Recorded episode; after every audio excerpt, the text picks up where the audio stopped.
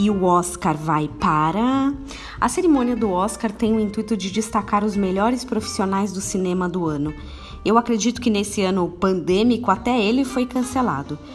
De qualquer forma, é uma cerimônia sempre muito bonita, cheia de mulheres mais do que bem vestidas, muitas celebridades e muito choro.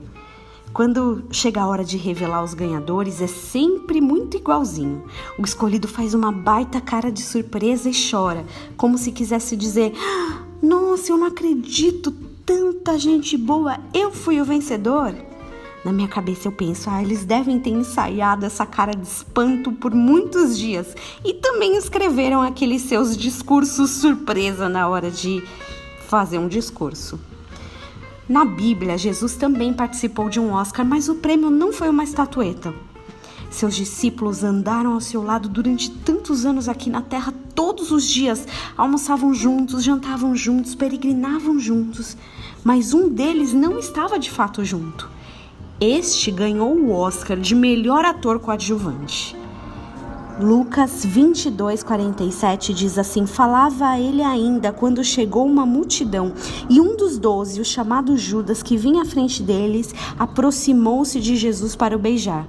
Jesus, porém, lhe disse: Judas, com um beijo traz, traz o filho do homem?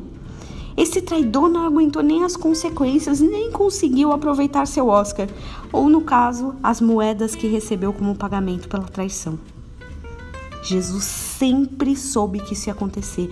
Mesmo assim, ele permitiu que Judas compartilhasse seus momentos, permitiu que ele comesse, que ele experimentasse das receitas de família nos dias de festa. Se fosse eu, nem escolheria Judas. Colocaria ele para correr muito rapidinho. Deve ser por isso que nós não entendemos todo o processo. Você também não colocaria ele para correr?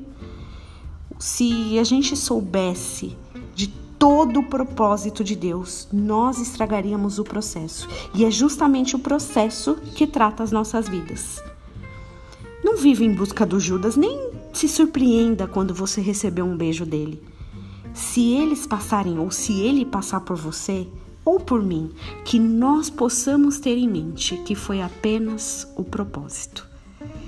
Que Deus abençoe a tua vida em nome de Jesus.